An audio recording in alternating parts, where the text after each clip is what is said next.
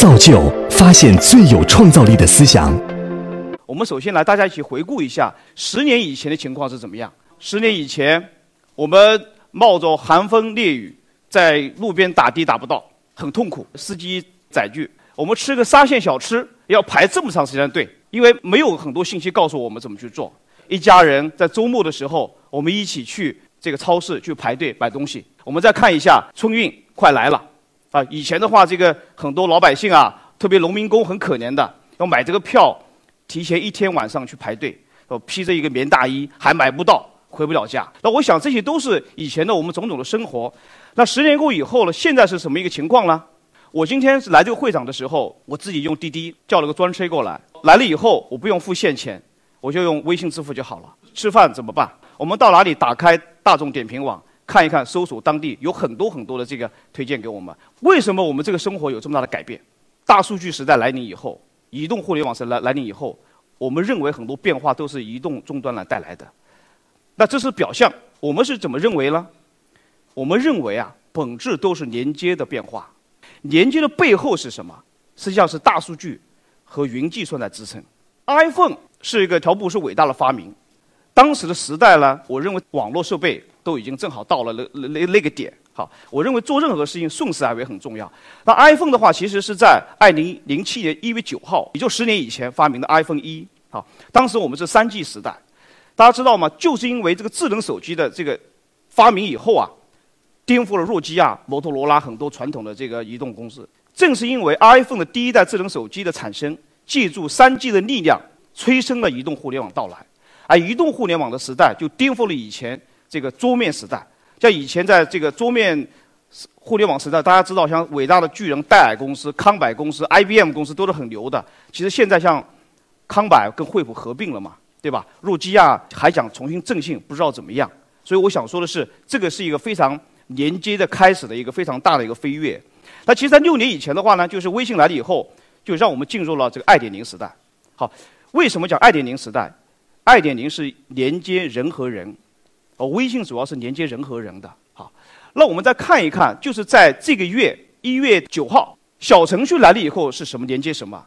我们认为小程序来了以后是连接人和服务，人和人，人和服务是一个非常大的一个本质的区别。好，那未来以后是怎么样了？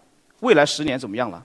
万物互联的时代，但物联网是连接物和物的，忽略了人和人，人和服务。就是我们认为未来时代是一个什么呢？是移动互联网和物联网并存，大家相互无缝连接的时代。移动互联网去连接人和人，人和服务，而物联网是连接物和物，这样就变成了一个非常大的一个天网。我们所有的人都在网中央。那其实未来跟我们老百姓生生活息息相关的有哪些关键词呢？像移动互联网，你在里边，对不对？物联网正在到来。大数据讲了那么多大数据，好，大数据是。我们每天每个人都在发生很多大，你发一条微信，你就在产生一个大数据；你发一条微博，都在云端都被你保留下来。还有机器人，现在我们很多朋友家里面已经机器人，扫地机器人什么怎么样哈，很很很有意思。还有人工智能，我们认为二零一六年是人工智能的元年。VR 虚拟现实，哈，虚拟现实也是未来的非常非常非常重要的一个一个发展趋势。那所有所有这些东西，我认为都是云计算来支撑，没有云这些就没有发展。大数据和云计算很有意思啊，是一个硬币的两面。大大数据的应用推升了云计算的快速发展，云计算强大的存储和计算能力支撑了这个大数据的应用。我们认为啊，未来是什么？我们是用互联网技术在云端用人工智能方式处理大数据。以后我们设想五年以后的世界是怎么样？一个白领在回家的路上，可能是微信，可能是移动终端，通过云端开启你家里边的智能家庭里所有的设备，让电饭煲先把饭煮起来，让你的空调调到你适当的温度。如果想回家先去泡个澡，把你的泡泡澡的水先先泡起来，音乐调到你想要的东西。其实这个在美国很多富商那边都已经实现了。我们认为五年以后，老百姓白领的生活应该是这个样子，对不对？但这里面又涉及到很多的科技，你的很多东西通过云端来做，那放在云上去支撑它，有海量的数据积累。那个是我们的生活。我们再看一看未来我们餐桌上是怎么样。大家知道，食品安全一直是我们中国人非常关心的话题。大家知道吗？我们正在起步之中，很多好的科技 IT 正在帮助我们怎么去吃到更绿色的环保的产品。我们预计五年以后啊，我们吃的所有的蔬菜，我们在买的所有的肉制品、鱼制品，都可以被追溯到它的产地在哪里，它是怎么来的，是不是有机。还是无机，我们就吃东西不在云里雾里了嘛？买个鸡蛋还是洋鸡蛋还是炒鸡蛋都搞不清楚，是不是？那以后这点五年以后都可以做得到，我认为这是很重要。第二点的话，我们认为呢，因为我们有 O2O 啊，线上点餐、线下用餐，有很多大数据的积累，你们都不用关心的。你到哪里，你的、你的、你这个移动终端到哪里以后，他就知道你是谁，他知道你喜欢吃川菜还是喜欢醋菜，对吧？或者是这个湘菜，他会主动给你推荐。这就是非常伟大的大智慧的数据。看完了一个生活和这个餐桌，我们来看看交通。我们预计啊，这个正好我们这个交通部也在做一些规划哈。我们认为未来五年的时候呢，所有高速公路全国的收费系统都会被都会被打通，long stop。现在可能区域上在做，就以后全部 long stop，全部在云端帮他去处理。好，这是我们预计的一个大的变化。第二个变化是什么呢？我们认为高铁啊，其实速度是很快的。但现在因为种种问题的话呢，就是说还是没有放开速度去跑。我们认为以后五年的速度，我在保证高铁在安全的情况下，会大大的遍及祖国大江南北，包括我们很多技术会输出到海外去。那这样的话，就是我们可以坐着高铁去旅行，哎，这也是不是梦？最关键的是什么？高铁的这种舒适、快速，可能更加会影响航空公司的业务，海陆空地这一大数据都会被打都会被打穿掉。什么意思？地是地下地铁哈。那以前海陆空都没有打穿，我们认为未来都会被打穿掉。实时的数字数字共享，然后呢，就是让我们给我们这政府的管理管理者，然后我们老百姓啊出行有更多的决策的支持和帮助建议。现在这个新能源汽车啊，现在是非常非常的发达，无人驾驶都在都在说，但实际上还有个过程。好，我们认为啊，五年以后啊，新能源汽车以后其实不光是一个简单的工具，人和车是合一的，是变成你的一个延伸。还有这个很有意思哈，这是我们的预测。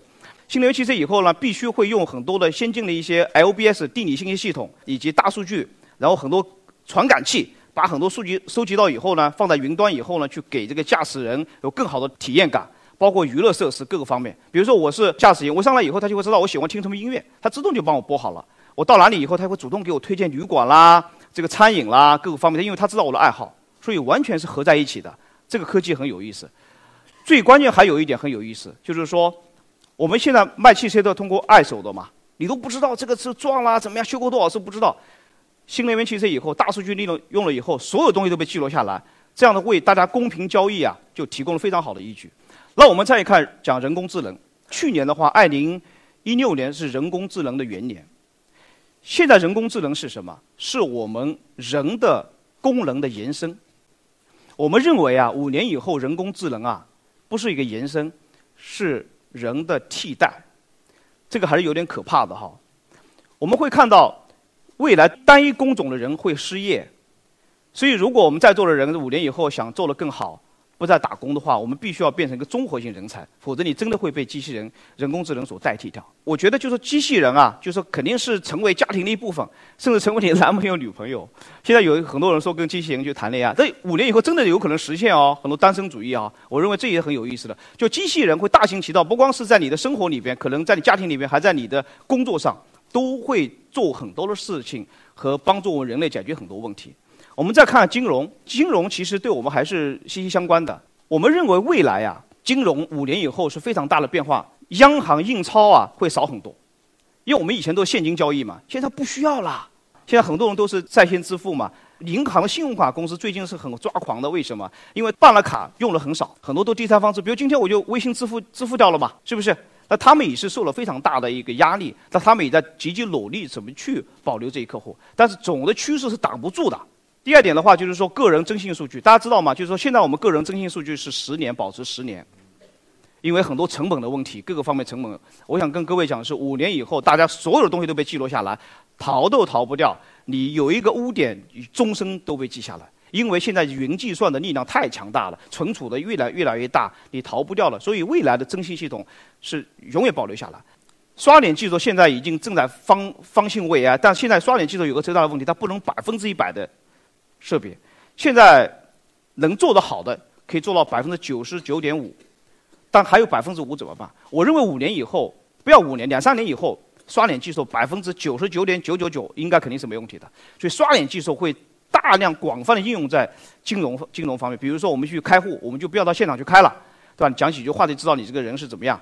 对吧？然后是下单，这个支付都可以用刷脸技术。哎，刷脸技术也是非常大的一个飞跃。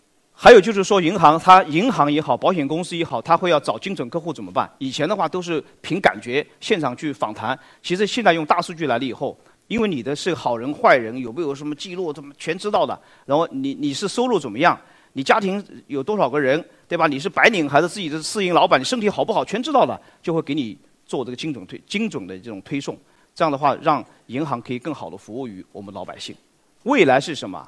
未来我想说的是，云端大佬啊，在给我们提供默默的、悄悄的、你都不知道的，提供最安全的、最高性能的、最弹性的、最透明的保驾护航能力，让我们未来的五年、十年会更好。